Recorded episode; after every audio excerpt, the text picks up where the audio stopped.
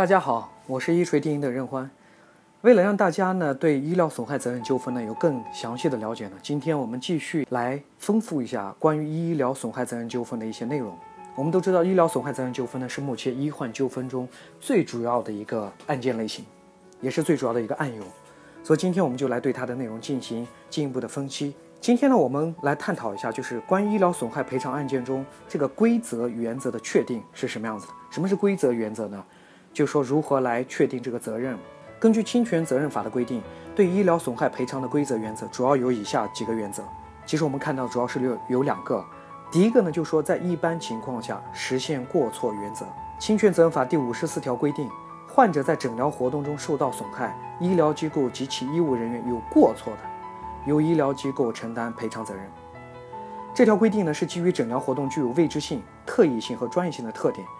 为了避免一律实行过错推定，将助长保守的医疗不利于科学进步的弊端，才规定对于诊疗活动引起的纠纷呢，应当适用一般过错原则。什么叫一般过错原则？就是说，只有当医疗机构在诊疗过程中有过错的时候，医疗机构才应该承担过错的责任，否则医疗机构是不用去承担这个过错责任的。我记得这篇内容我在第一篇我们音频中也分享过。医疗机构承担过错责任必须有四个主要的因素，对吧？大家如果对这四个因素比较感兴趣，可以看我们第一篇的音频。其实这个规定呢，对于医疗机构来讲呢，也是有一定的公平性的。因为我们都知道，对于很多疾病来讲呢，患者如果发生整个诊疗过程发生一些意外，大部分情况下不一定说是完全是医院的责任，对吗？因为对于很多医疗纠纷来讲，其实我看来啊。它都是一个多因异果的一个状况。什么叫多因异果呢？就它有很多行为或者因素，最后导致了患者诊疗的不利后果，而不是说全部都是由医院的诊疗行为而导致的。但是我们知道，在实际工实际的过程中呢，很多患者他一旦发生一些不利的诊疗后果，患者大部分情况会自动把所有的责任都推到医院这方面。但是我们都知道，对疾病来讲，它是个很复杂的一种状况。很多情况下，这个疾病本身也对治疗会产生很大的影响。所以这也就是说，为什么侵权责任法有明确的规定，只有当医疗机构它有医疗过错的时候，才应当承担，才应当承担这个责任。所以这一点来讲的话，对医院也是公平的。我们都知道，要解决医患冲突，最好的方式就是说，要对双方都要公平，对吧？这是我们谈到的，对于医疗侵权责任，大部分情况下都实行过错原则。第二种情况呢，就是比较特殊，就是在以下三种情况下，不需要推定就直接认为医疗机构是有过错的。哪三种情况呢？第一种情况是医疗机构在诊疗过程中呢，违反了法律、行政法规、规章以及其他有关诊疗规范的规定。第二个情况就是说隐匿或者是拒绝提供和纠纷相关的病例材料。我们都知道，最近闹得沸沸扬扬的是河南的一家医院。当法院工作人员去医院来调取患者病历的时候，医院工作人员拒绝向法院来提供患者的病历。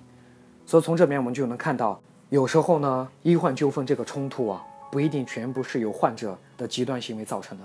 我们的医疗机构有时候在这一方面做的还是不够好的，需要继续来完善。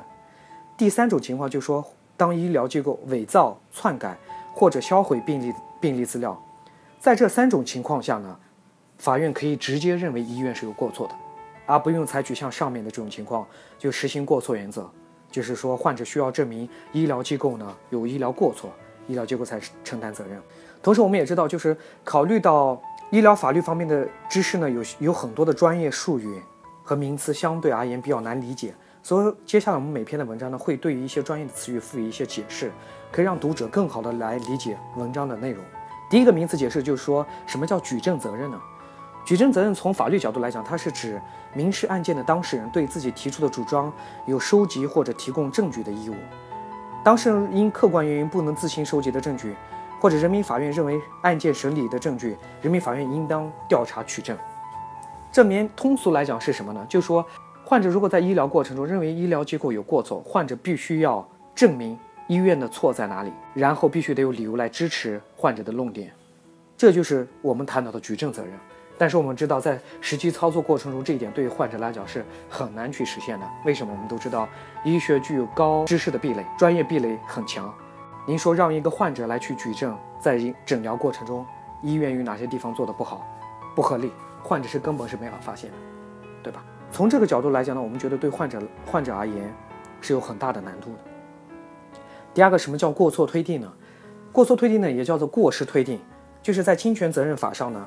就是受害人在诉讼过程中，要能证明违法行为和损害事实之间的因果关系的情况下，如果受害人不能证明损害发生没有过错，那么从损害事实的本身推定，被告在致人损害的行为中呢就是有过错的，并要为此承担赔偿责任。其实这个通俗来讲，也就是说，不管是患者或者是医院呢，在医疗纠纷案件中呢，都实行一个过错推定。我们必须要看医院的诊疗行为和患者最后的。损害结果之间因果关系是什么样子？他的这个过错参与程度有多少，才能更好的便于法官来裁判这个案件，给医患一个更公平的回答。以上呢就是说今天我们关于医疗损害责任纠纷规则原则的一些内容，希望对大家有所收获。明天见。